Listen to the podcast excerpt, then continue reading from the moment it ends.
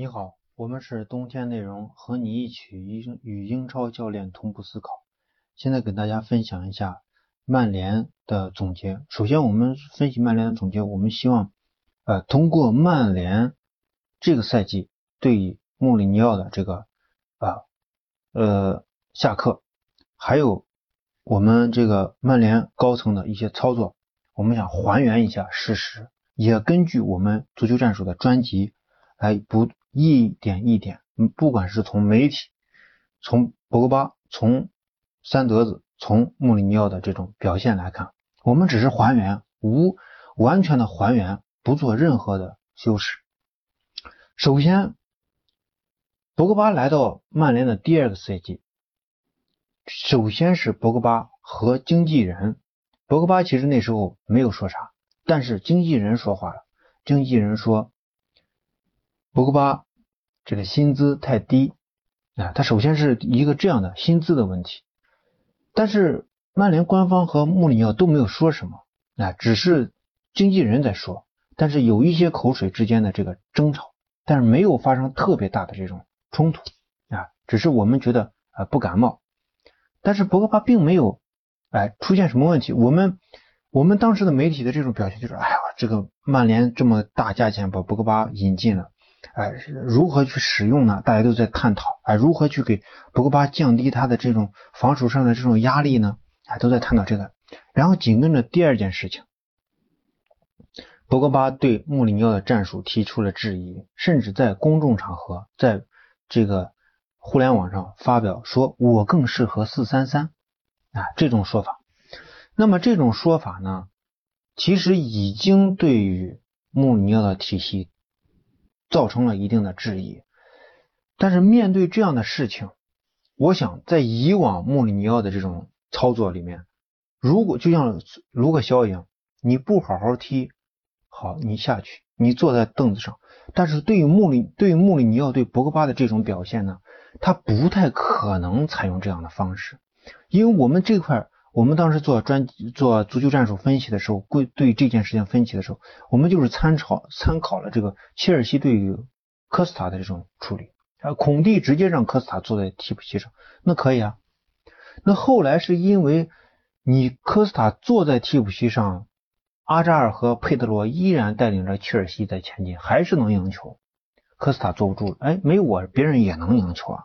然后就好了。到第二个赛季再处理的时候，当第二个赛季的时候，科斯塔一旦不在场上，切尔西出现了很多的问题，而且大家对孔蒂的体系提出了质疑。那么这时候孔蒂无法拿到胜利的时候，这件事情就算坐实了。就是你把科斯塔放在桌子上，呃，放在凳子上，再让他回到场上的时候，情势发生了巨大的变化。所以博格巴作为曼联的这种核心的这种球员的话，他不太可能一棍子打死，直接钉在板凳上收拾你，然后让你良心发现，回到这个啥？从穆里尼奥对于这个处理上，我们能看到他对于这个确实是费了很大的心思。他和以前的这种呃这种简单的处处理并不是一样的，因为我们我们提出的一个观点就是，在这件问题上处理的话，如果博格巴对于你的战术提出了质疑，他又是一个核心球员。你不太可能让博格巴一个人去承受这样的压力或者责任，你可能只能通过呃这种集体对于舆论的这种溶解力去处理，因为集体出现在舆论面前的时候，他往往更能承担更大的这种责任，因为他不断的他没有指向性，他没有指向说是呃主教练负责还是谁负责这个这个，他有新闻官，但是新闻官又是一个职务，他不是一个人的这种完全的这种。呃，人格上的这种人的存在，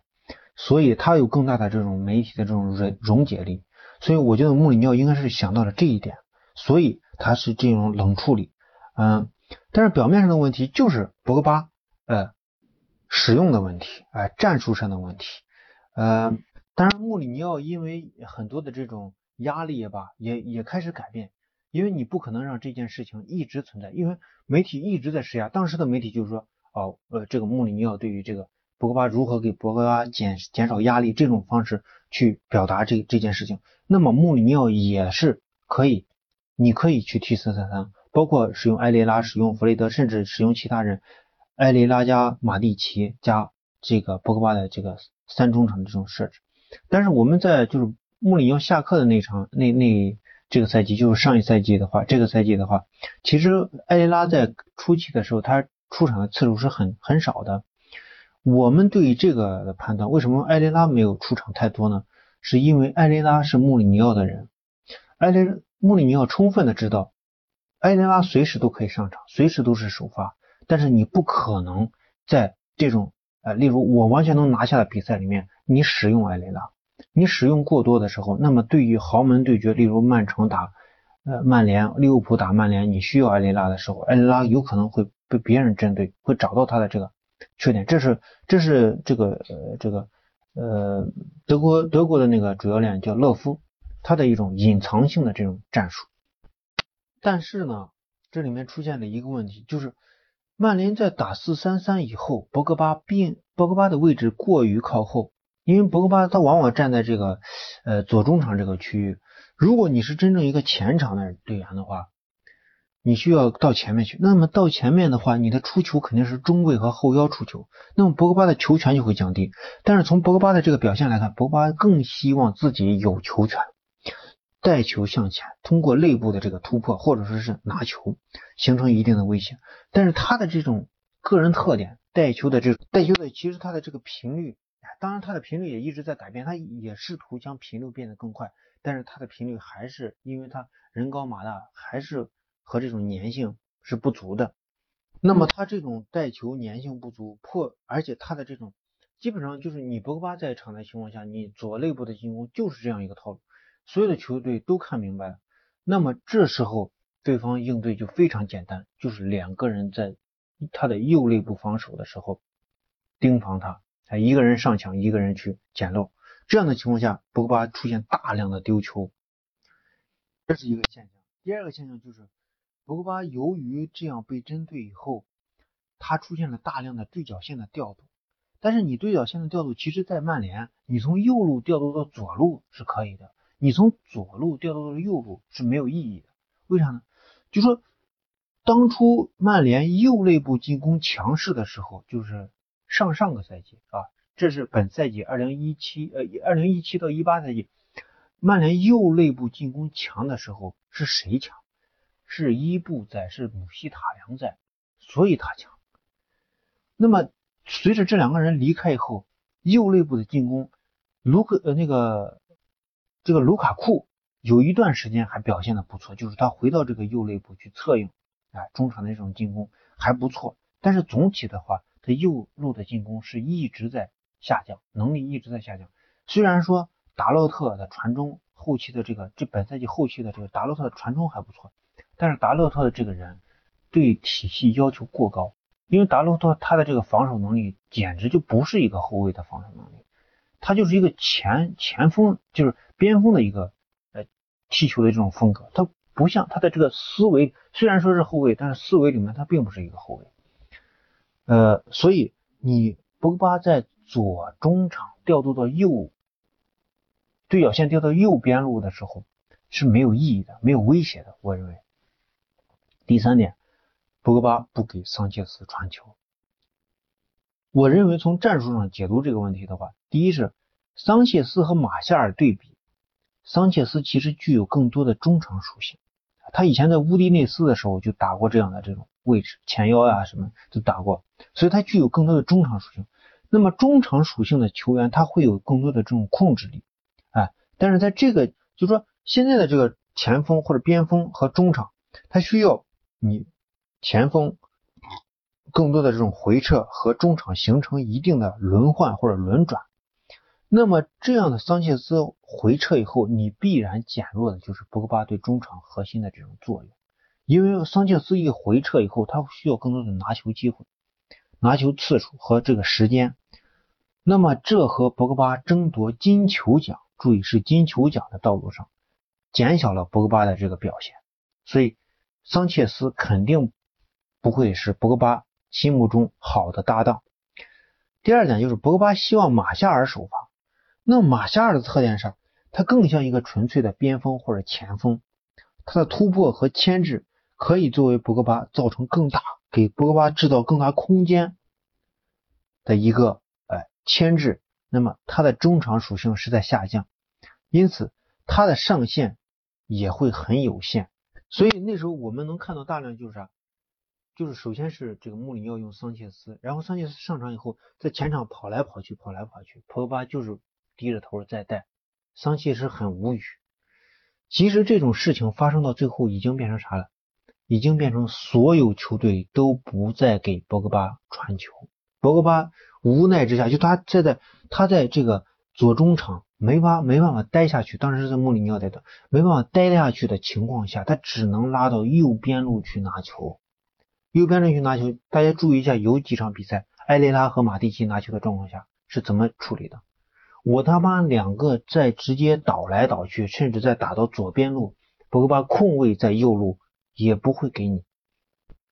那么在这样的情况下，我们看到的是博格巴各种的单干失误，队友擦屁股。穆里尼奥甚至专门设置了卢克肖、马蒂奇去保护博格巴的身后。但是就是说，卢克肖在这个时候，其实我觉得不就是穆里尼奥对他的这个使用。还是对他礼价有赞、礼礼礼赞有加的这个这个时期，也就是在这个时期，然后让他去和博格巴做一定的这种配合。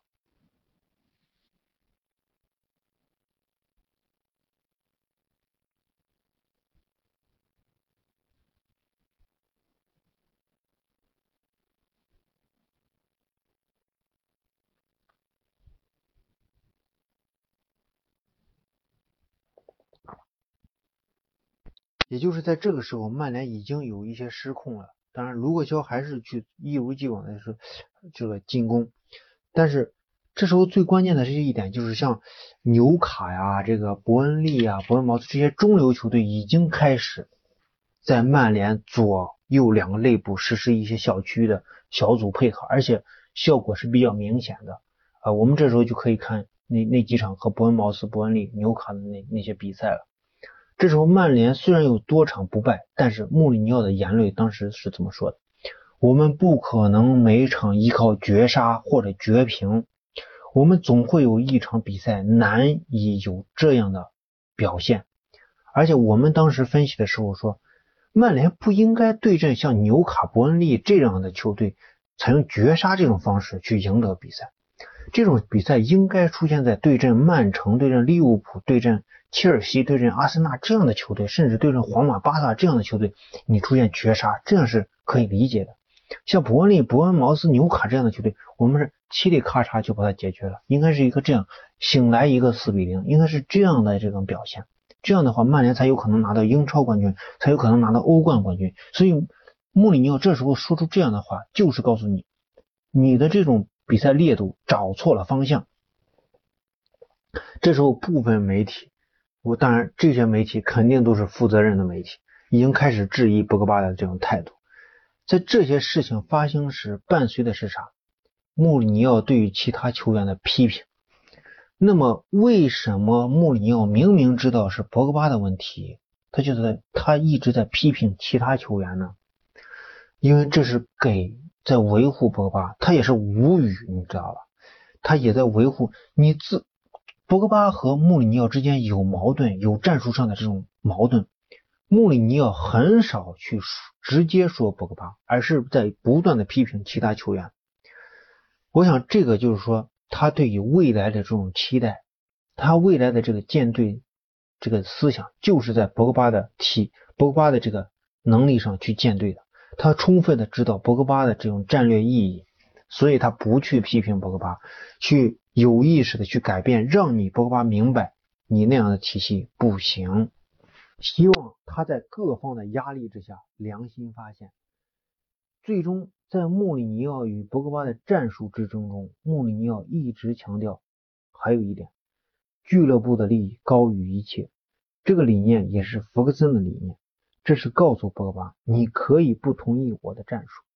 我可以因为你改变战术。但是你必须带领球队赢，而不是仅仅停留在和我对抗这个层面上。如果你没有这样的本事，那你就不要摆烂，拿出你的职业操守。但博格巴摆烂依旧。现在无论是球迷还是媒体，基本大多数共识，博格巴主要是脑子不行，应当去医院就诊，治病救人是第一位的。双红会，穆里尼奥下课，三德子和博格巴作为对抗的对手，穆里尼奥对抗的对手，整个曼联把整个曼联逼到了墙角，因为。博格巴和三德子对于穆里尼奥，无论是转会还是战术上的质疑，就证明了一点：你不可能再采用穆里尼奥的体系。你如果采用穆里尼奥的体系，就证明穆里尼奥说的是对的。那么索尔斯克亚刚来时高调宣布进攻型战术，其实是把自己推到了更加狭隘的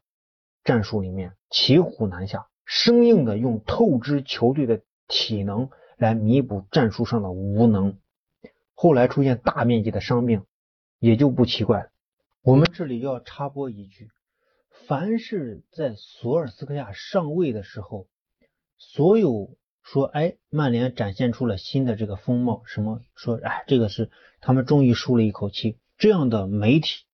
这样的平台做出这样的论断的，都是。都是只能看表面现象的。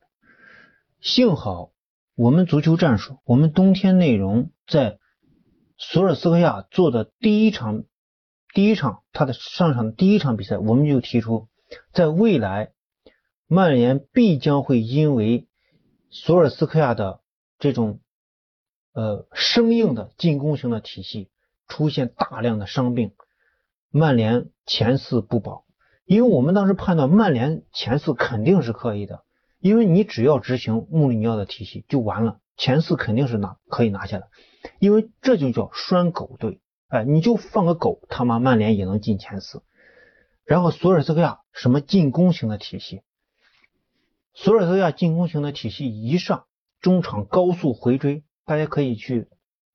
看一下第十八轮到最后一轮三十八轮，曼联从中圈附近回追的次数有多少？那么这个位置谁去保护？埃雷拉、林加德、马蒂奇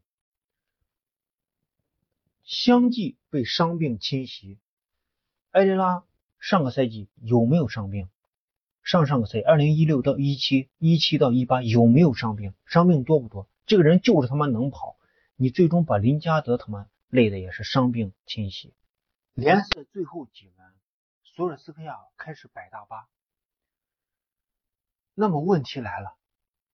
你现在列出来，索尔斯克亚列出来引援的位置，包括部分人、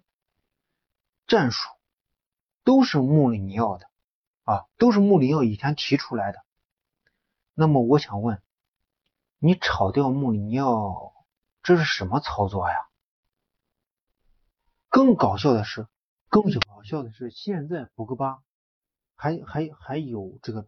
转会的这种风风潮，是去皇马呀，还是回尤文？那么我我就想，我想我就想问一对问一句：你们安抚博格巴挤兑走穆里尼奥，现在博格巴自己要走，你们是不是欧洲豪门派来派往曼联的奸细啊？赛季末，索尔斯克亚在比赛。哎，打不开局面的情况下换人，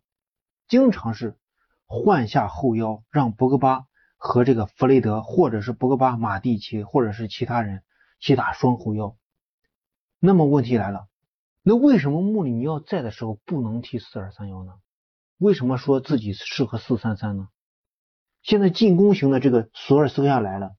四三三也打不通，也要回到四二三幺。这个就是整个的这个过程。呃，我曾经说过这样一句话，我说球迷的梦想是不值钱的啊，每一个球迷的梦想不值钱，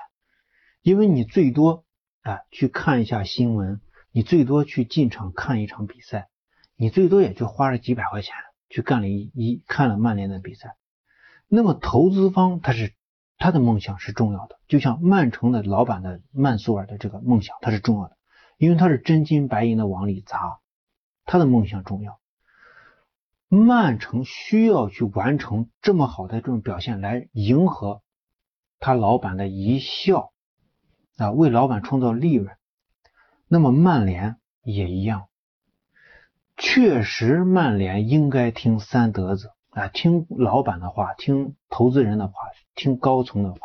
因为他们真金白银的往里砸。那么问题来了，你真金白银的往里砸的情况下，就牵扯一个用人的原则。我相信还是专业的人做专业的事，所以你在选择的时候。在例如博格巴的问题、穆里尼奥的问题、呃索尔斯克亚的问题，你应该是做专业的选择。但是显然三德子的这个操作极不专业，所以这个赛季二零一九到二零赛季，曼联依然没有设置这个体育总监的这个职位，三德子还是在左右着啊这个球队。你不管现在是给了一个大单，说哎索尔斯亚你可以签很多球员。但是这种权利是可以收回来的，他随时都可以收回来，他依然把持着这个权利，他是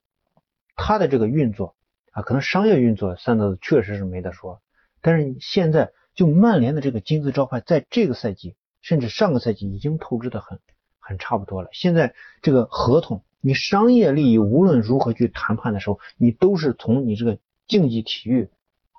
创造的这种呃。呃，媒体的这种流量，或者说是你的知名度，你这个招牌的这个硬度，你所体现出来的你的精神，拿这个无形的资产去和别人谈判，去赢得别人的合同的。那么现在来看的话，曼联这个赛季，我觉得即使在引援的情况下，曼联进入前四也是非常困难，因为这里面牵扯索尔斯克亚的第一是无能，第二他的无能会导致。球队留人很难，甚至在本赛季，他的这个体系会遭到质疑。那么，在一个内讧的曼联，你能期待他进前四吗？他进前四，对于下个下下个赛季没有任何意义。谢谢大家，这就是我们的分析。我们是冬天内容，和你一起英超教练同步思考。欢迎关注我们的微信公众号“冬天内容”和微信 “little guy 八八”。也欢迎加入我们的足球战术群，进群享福利，在西安帕瓦亚意大利西餐厅南门店吃饭半价，谢谢大家。